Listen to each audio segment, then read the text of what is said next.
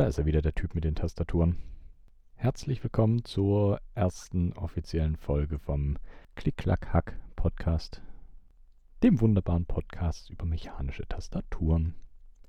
Es hat leider alles ein wenig länger gedauert mit der Nullnummer, da iTunes und Google Podcasts immer eine Ewigkeit brauchen, bis die Feeds akzeptiert sind, vor allem wenn sie selber gebaut sind. Ich habe mein Feed von Hand gebaut, das war nicht ganz ohne Hürden. Aber immerhin iTunes hat den mittlerweile gelistet. Das heißt, über iTunes könnt ihr den Podcast mittlerweile offiziell abonnieren. Google Podcast braucht immer noch Zeit, bis sie das Ganze durchwinken können. Aber es gibt ja zum Glück auch Alternativen im Internet. Das heißt, gerade Feed zum Beispiel, ein wunderbares Podcast-Verzeichnis. Was anderes sollte man eh nicht benutzen. Und da geht das alles relativ unproblematisch und unkompliziert. Die ganzen Links, wo ihr mich abonnieren könnt, findet ihr natürlich, wie letzte Folge schon erwähnt, auf cch.nerdbude.com. Da einfach auf Abonnieren klicken und dann geht das quasi von ganz alleine. Und kaum hat man eine Nullnummer von dem Podcast veröffentlicht, zack, hat man schon zwei Follower auf Twitter. Ähm, gut, es sind keine, keine Unbekannten. Einmal der liebe Daniel und einmal der liebe Holm. Beide haben selber Podcasts. Ich glaube, die kann man eigentlich uneingeschränkt empfehlen. Podcast vom Daniel, den machte mit dem Andreas zusammen, der Hacked Planet Podcast. In dem durfte ich auch meinen mein Senf schon mal über Tastaturen dazugeben. War ganz lustig. Ich hoffe, das machen wir mal wieder.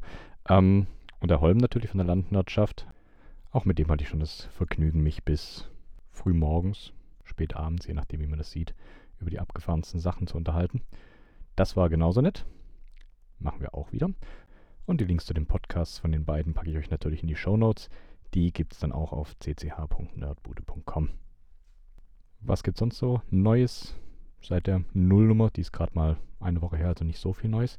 Ich habe mir für meine Shock Mini Tastatur ein Keycap für die Spacebar gekauft. Ist vom Standard-Layout her eine 5,5 Unit Spacebar. Das heißt, die ist eigentlich in keinem regulären Set, das man so kaufen kann dabei. Was an sich ziemlich anstrengend ist. Und auch so sind 5,5 Unit Space Bars relativ schwer zu bekommen. Habe ich also ein wenig rumgesucht auf AliExpress, bin ich dann fündig geworden, habe eine für einen ganz passablen Preis bekommen. Ist leider nicht ganz das Grau, was ich mir erhofft habe. Es ist eine Nuance zu dunkel für den Rest, zum Rest der Keycaps. Und ich muss auch sagen, qualitativ nicht das Beste.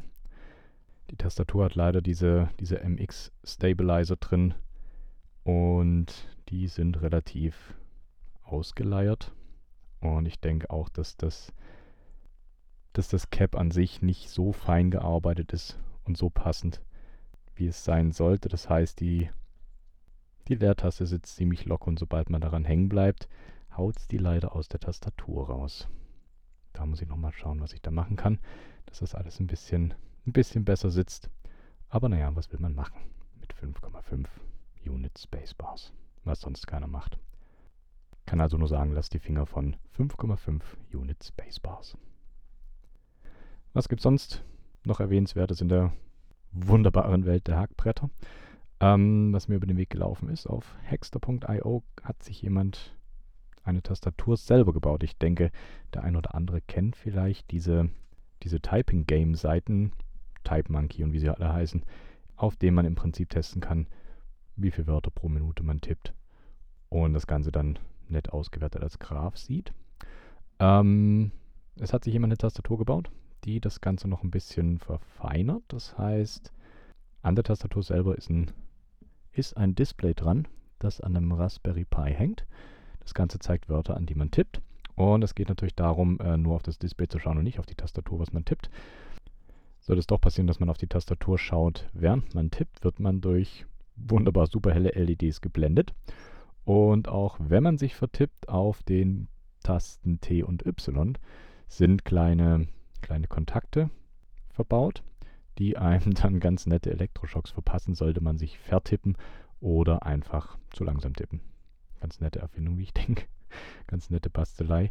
Den Link packe ich auch in die Show Notes. Muss man, glaube ich, mal gesehen haben. Ich glaube, tippen möchte man darauf eher nicht, wenn man es nicht so akkurat kann, dass einem da eventuell Elektroschocks drohen. Was gibt's noch? Eins der besten Keycap-Sets, die je gemacht wurden, direkt nach Space Cadet und Space Cadet 2.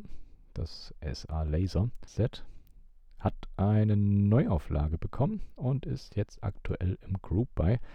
Ohne dass es hier eine Werbesendung sein sollte, aber es ist eines der schönsten Keycap-Sets, die es gibt, wie ich finde. Kurz zur Beschreibung. Die normalen Alpha-Keys sind in einem netten dunkelblau mit hellblauer Beschriftung und die Modifier in einem relativ dunklen Lila mit einem sehr knalligen Pink als Beschriftung. Und das sieht einfach wunderbar aus. Passt auf, auf jeden MX-Switch oder jeder, der so aufgebaut ist wie die Standard Cherry Switches. Von daher gar kein Problem. Ist ein SA-Profil. Das Set beinhaltet natürlich wieder jede Menge Vielfalt an kleinen Varianten, die ihr kaufen könnt. Einmal die ganz normalen Alphas mit unseren bekannten Buchstaben. Das Ganze mit dem japanischen Alphabet. Das Ganze als Mischform. Das heißt, oben links die Buchstaben, unten rechts die japanischen Schriftzeichen. Es gibt natürlich verschiedene Modifier. Einmal, einmal in Textform und einmal mit Symbolen natürlich. Ganz klar. Das Ganze auch noch in der Git-Variante, so wie es aussieht. Den Ziffernblock selbstverständlich auch. Es gibt die, die Ortho-Varianten oder auch die Ergo-Varianten. Alles, alles möglich. Sogar die europäischen mit großen Enter-Tasten sehe ich gerade. Ja. Muss man schnell sein, denn ich denke, das Set wird relativ schnell ausverkauft sein. War beim Vorgänger auch nicht anders. Soll aber wohl bis zum 21. März verschickt werden. Verlinke ich euch auf jeden Fall in den Show Notes. Ansonsten bin ich noch über eine nette Tastatur gestolpert. Die Gizmo ist eine ortholineare Tastatur und hört auf den Namen GK6. Das Ganze ist Blade Mounted. Gibt es in Gelb, Weiß, Tan oder Schwarz. Das Ganze ist Hot Swap, das heißt, man kann die Switches einfach tauschen, beziehungsweise die Switches nehmen, die man möchte. Das ist prinzipiell ein 5x12 Layout. Eigentlich ganz nett. Das Interessante daran ist, die untere Reihe ist komplett konfigurierbar. Die gibt es in den Varianten 8x eine Unit und 2x2 Units. Die andere Variante wäre 10x eine Unit und einmal zwei Units. Und das Ganze dann noch einfach mit 12 mal One Unit. Das ist hübsch. Das Case ist gefräst aus einem Block Alu. Das Ganze hat einen USB-C-Konnektor und ist komplett MX-kompatibel. Ist natürlich super. Da bin ich gespannt auf den Preis. Den habe ich jetzt so noch nicht gefunden. Da bin ich gespannt. Ich hoffe, es wird nicht so viel, weil die ist wirklich schick. Ich glaube, die will man auf dem Schreibtisch haben. Die würde sogar in Gelb gehen. Die sieht sogar in Gelb ganz nett aus. Was ist mir sonst noch über den Weg gelaufen? Es gibt noch ein Keycap-Set, was ich glaube ich nicht unerwähnt lassen darf. Das KAM Super User. Seit langem mal wieder ein Keycap-Set, was äh, keine bunten Bilder auf den Tastenkappen hat, sondern von vorne bis hinten wirklich gut durchdesignt ist. Sind an sich dunkelgraue Tasten. So Farbschema ist dunkelgrau und ich würde es mal Mintgrün oder Terminalgrün nennen. Das Ganze, wie gesagt, orientiert sich am Linux-Terminal. Ist ein wunderbares, simples Keycap-Set. Und auch das gibt es natürlich wieder in allen, in sämtlichen Varianten. In 40% im Ergo-Layout. Das Ganze als internationale Variante. Ist für jeden was dabei. Und es ist wirklich, wirklich wunderschön. Und die Escape-Taste hat Doppelpunkt Q Ausrufezeichen. Das ist natürlich, es wäre ein würdiger Ersatz für meine Wim-Taste, die ich, die ich als Escape-Taste benutze. Aber auch das haue ich alles in die Show Notes. Muss man gesehen haben oder auch gekauft. Genau, nun Schluss mit der, mit der Werbeveranstaltung, aber das waren Sachen, die, die muss man gesehen haben, die sind nett. Und das will ich natürlich niemandem vorenthalten, wenn man es nicht eh schon gesehen hat. Aber ansonsten kann man das ja ganz einfach überspringen. Da das hier die erste offizielle, reguläre, wie auch immer Folge des Podcasts ist, habe ich mir gedacht, ich erzähle einfach mal noch so ein bisschen, was ich hier alles auf dem Schreibtisch stehen habe an Tastaturen, beziehungsweise neben dem Schreibtisch, unterm Schreibtisch, überm Schreibtisch. Es hat sich dann doch, doch ein bisschen was angesammelt. Fangen wir an mit einer, die nicht hier in meinem wunderbaren Labor steht. Das ist die Lioncast LK20. Ist eigentlich, gut wie meistens angekündigt, eine Gaming-Tastatur. Aber ich denke, zum, zum Tippen im Büro ist die Tastatur eigentlich genauso brauchbar. Ähm, ist mittlerweile sogar ausverkauft, soweit ich weiß. Man bekommt die mittlerweile für einen höheren Preis, als ich damals gezahlt habe. Ich glaube, der liegt mittlerweile auf eBay, bekommt man die für 70, 80 Euro. Was ein stolzer Preis ist für eigentlich eine Standard-Tastatur. Mein Modell hat braune Switches, braune Cherry-Switches. Die sind ja, taktil, 4 mm Tippweg und die 55 cm Druck. Schreibt sich nett. Ich bin eigentlich großer Fan der braunen Switches. Viele mögen die nicht. Ich finde sie ganz nett. Ähm, als Keycaps habe ich drauf die Keycaps von einer alten, alten Cherry-Tastatur. Keine, keine wirklich mechanische, aber die Keycaps sehen nett aus. Sind im Prinzip weiße Alpha-Keys und hellgraue Modifier bzw. hellgraue Pfeiltasten. Sieht ziemlich oldschool aus und ziemlich nett. Die Linecast LK20 ist eine 10 Keyless, das heißt kein Ziffernblock. Brauche ich beim Arbeiten so nicht. Ist auch, ich glaube, die einzige Tastatur, die ich habe, die in einem deutschen Layout ist. Mit allem drum und dran, mit Ä, Ü, Ö und alles, was man sonst so eigentlich nicht braucht, außer im Büro. Leuchten tut sie auch nicht sonderlich. Das Einzige, was leuchtet, sind die WASD-Tasten. Ist halt eine Gaming-Tastatur, aber was, was will man? Muss ja auch nicht die ganze Zeit bunt leuchten. Dann steht hier in meinem Labor noch eine AK33. Ist eine 65% Tastatur. Hat blaue Switches, die bekanntermaßen ziemlich klicken. Und es ist auf Dauer ziemlich, ziemlich laut. An sich ist es, ich kann die Tastatur auch nicht wirklich empfehlen. Hat, glaube ich, mehr Nach- als Vorteile. Zum einen natürlich die blauen Switches, gut, dafür kann sie nichts. Ähm, die anderen Nachteile sind einfach ähm, die Pfeiltasten Escape und Backspace. Das sind 1,25 Units und das macht sonst so gut wie niemand. Pfeiltasten, Escape-Tasten etc. mit 1,25 Units zu kriegen ist, sagen wir, utopisch. Was will man sagen, sie erfüllt ihren Zweck, aber ist jetzt nicht unbedingt mein, mein Favorit. Ansonsten hätte ich hier noch eine ortholineare Tastatur liegen. Die ist komplett selbst gebaut. Hat als Schalter schwarze Cherries drin. Sind lineare Schalter mit 60 cm Druck. Auch 4 mm Druckweg. Und die sind ordentlich hart. Ich denke so zum viel Schreiben eher nicht gedacht. Ich habe sie ja eher so als Tastatur für zwischendurch.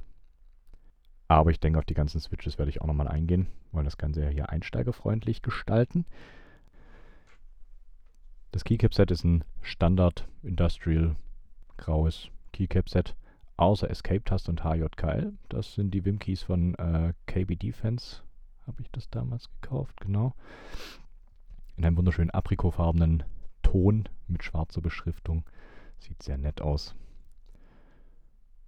Genau, wie gesagt, die Tastatur ist ortholinear mit 4x12 Tasten. Darauf läuft die QMK-Firmware. Das Ganze ist als Sandwich-Bauweise gebaut im Prinzip. Das sind vier kleine, vier flache Holzplatten. Auf die, die oberste fungiert als Blade, da stecken meine Switches drin. Dann kommt eine zweite, die hält einfach Abstand, damit die Verkabelung oder die Kontakte von den Switches nicht zerdrückt werden. In der dritten Ebene hängt der Mikrocontroller. Ist ein Teensy 2.0 Mikrocontroller. Und die unterste Platte fungiert einfach als Bodenplatte. Das Ganze mit vier Schrauben zusammengehalten. Alles schön von Hand ausgesägt und von der Tochter bemalt. Wunderbar bunt. Dann habe ich hier noch die Anne Pro 1 liegen. Auch leider mit blauen Switches, aber die ist gebraucht gekauft. Von daher schaut man da nicht genau hin. War ziemlich günstig, habe ich mir geschossen. Das ist ein 60% Keyboard. Schön klein und kompakt. Immer noch ein bisschen größer als die die ortholineare, aber trotzdem noch kompakt. Abgefahrenes Cyber Keycap Set in lila und türkis. Das Keyboard selber wird per USB-C angeschlossen und ist komplett RGB beleuchtet, also wunderbar schön bunt. Die Haupttastatur, mit der ich hier im Labor arbeite oder auch im Homeoffice, ist ja beides jetzt das gleiche, während dieser tollen Pandemie, ist eine Nopu Jog Mini. Ist auch eine sehr nette Tastatur, hat braune Switches, schreiben sich wunderbar leicht. Ist eine 65% Tastatur. Und als Keycaps habe ich da drauf Vintage Mac Keycaps, sind relativ alt. Kann ich leider nicht mehr sagen, wo ich die her habe. Aber wie ich vorhin schon gesagt habe, der einzige Nachteil an dieser Tastatur ist die 5,5 Unit Spacebar, die man so in keinem Keycap-Set dabei hat. Alle gehen bis maximal 6,0. Keine geht weiter runter. Das ist ein Nachteil an diesem Hackbrett. Wäre das nicht, könnte ich es uneingeschränkt empfehlen. Aber das gibt ein paar Punkte Abzug. Ansonsten hätte ich hier noch ähm, eine alte Cynix Terminal Tastatur von Siemens. Und ja, ich habe das Terminal auch noch hier stehen, aber das ist für ein anderes Projekt. Die Tastatur wollte ich anfangs eigentlich auch wieder gangbar machen und per QMK-Firmware programmierbar. Allerdings habe ich mir jetzt überlegt, ich löte einfach die Switches raus. Die sind ziemlich interessant. Das sind Siemens, das sind Siemens Switches STB21, das sind taktile Switches, haben ca. 70 Centinewton Druck, das heißt, die gehen ordentlich, ordentlich schwer, haben auch die Standard 4 mm Druckweg. Das ist eigentlich ziemlich angenehm und ich denke, da wird auch nochmal ein Selbstbau-Keyboard bei rauskommen. Ich denke, es wird in Richtung Ortholinear und Split gehen, was glaube ich mit den Keycaps und den Switches ziemlich nett rauskommen kann. Aber auch das werde ich dann natürlich hier im Podcast alles noch breit treten, wenn es dann soweit ist. Hab da auch noch die Original Keycaps für. Das sind so wunderbar fast quadratische Keycaps mit äh, einer runden Erhebung, auf der dann wunderbare Sachen draufstehen wie Control und ähnliches. Und ich glaube, das Split Auto Layout ist da die beste Wahl. Das Witzige an diesen Switches ist, die haben die Diode quasi schon integriert. Das ist von Vorteil. Ich hoffe, dass die alle noch funktionieren. Das ist ja ein altes Terminal, aber ich denke, das dürfte kein Problem sein. An der Terminal-Tastatur ist auch noch ein wunderbar altes Kabel. Also richtig dick, massiv, schwer, robust. Und als Stecker hat es, wie damals bei VGA-Kabeln, diese Stecker mit, mit diesen Fixierschrauben. Und ich glaube, da lässt sich auch was Nettes, Nettes draus basteln. Das werde ich schauen, ob ich das auch benutzen kann, weil das wäre auch einfach mal was anderes als diese Standard, Standard-Tastaturkabel, die man so, die man so bekommt auf dem Markt. Dann habe ich hier noch eine CK61 von Motospeed, die ist ganz neu dazugekommen. Hat ähm, Otemo Red Switches. Das sind im Prinzip Jerry Clones. Relativ leichtgängig mit 45 Centinewton Druck. Sind lineare Switches. Sind relativ leise. Aber für meinen Geschmack fast ein bisschen zu leicht. Ich denke als Gelegenheitstastatur mit Sicherheit nicht schlecht. Darauf habe ich, darauf habe ich ein Carbon Keycap Set. Schön dunkelgrau für die Modifier und ein nettes Beige für die Alpha Keys und eine wunderbar orangefarbene Enter-Taste. Auch komplett RGB beleuchtet und ist eine 60% Tastatur. Also auch sehr, sehr handlich und auch gut zu transportieren und mitzunehmen.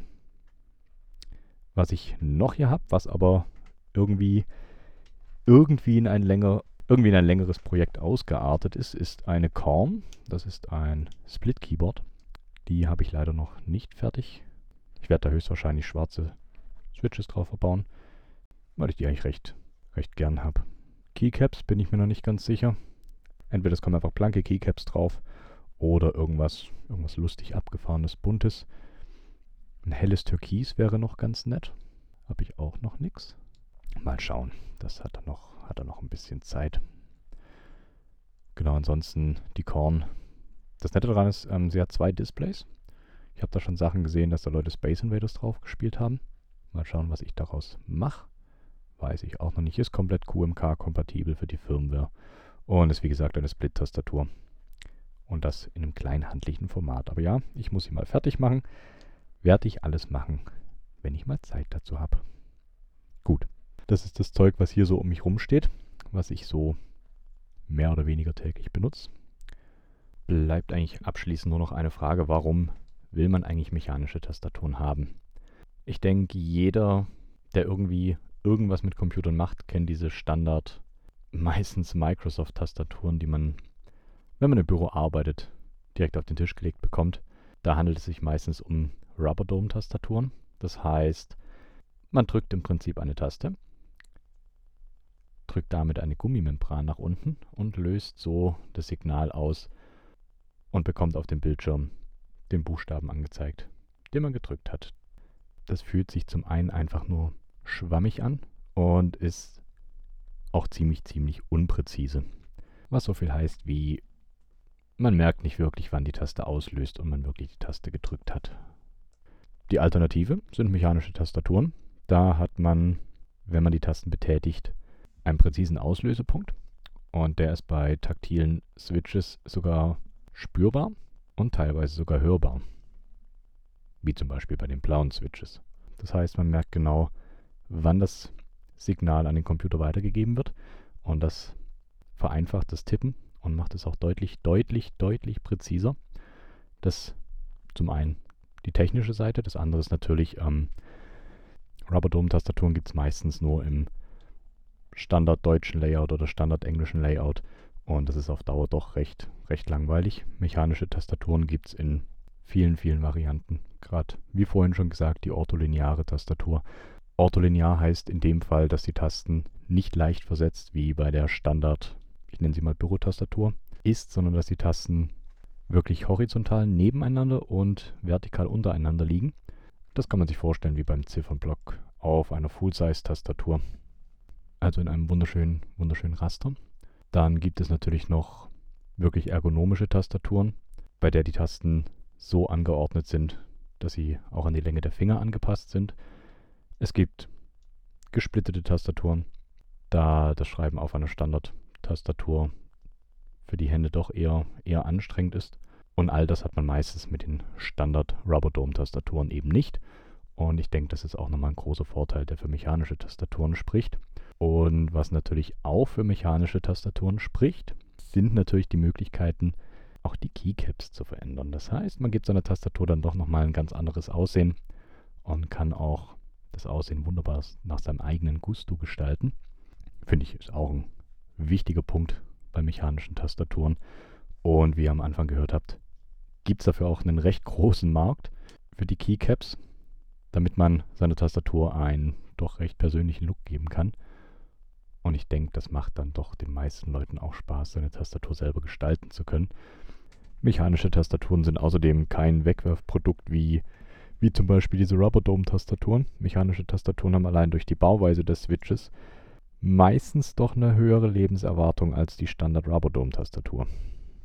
Und das vermeidet dann doch den einen oder anderen Elektroschrott. Was natürlich auch für mechanische Tastaturen spricht, man kann sie selber bauen. Das heißt, man kann sein, seine Fantasie freien Lauf lassen und auch wirklich jedes Layout fabrizieren, worauf man Lust hat. Sei es noch so, sei es noch so abgefahren. Ich denke da zum Beispiel gerade, es gibt die Dactyl Manoform, die eigentlich nahezu nicht zu beschreiben ist. Da sind die Tasten halbkugelförmig angelegt. Also wirklich nochmal eine ganze Stufe ergonomischer, als es eine einfache Split-Tastatur wäre. Hab selber noch keine in der Hand gehabt. Ich täte sie gerne mal ausprobieren, denn ich denke, das macht schon nochmal anders Spaß, darauf zu schreiben und zu tippen. Was ich auch noch nicht in der Hand hatte, leider, ist die Data Hand. Es soll wohl noch vereinzelte Exemplare davon geben. Ist im Prinzip eine Tastatur, bei der die Finger in dafür vorgesehene Mulden gesteckt werden und je nach Fingerbewegung, ob nach oben oder unten, rechts oder links, werden verschiedene Buchstaben ausgegeben. Aber ich glaube, damit schweife ich zu weit ab. Das das werde ich noch mal in einer anderen Folge verwursten. Vielleicht finde ich ja noch die ein oder andere abgefahrene Tastatur und packe die mit in den Podcast rein. Oder wenn ihr natürlich welche kennt, schickt sie mir gerne. Ich schaue mir die dann an. Ich bin da immer neugierig auf äh, Tastaturen, die so vielleicht nicht alltäglich im Gebrauch sind, aber spannend aussehen. Also immer her damit. Ich denke, was viele abschreckt, äh, auf mechanische Tastaturen umzusteigen, ist natürlich auch der Preis. Klar, mechanische Tastaturen sind meistens etwas teurer, aber ich denke, das lohnt sich auf jeden Fall. Und selbst wenn man keine mechanische Tastatur neu kaufen möchte, ähm, wenn man sich auf eBay umschaut, es gibt dann doch die ein oder andere gut bezahlbare mechanische Tastatur, die sich optimal für den Einstieg eignet, denke ich.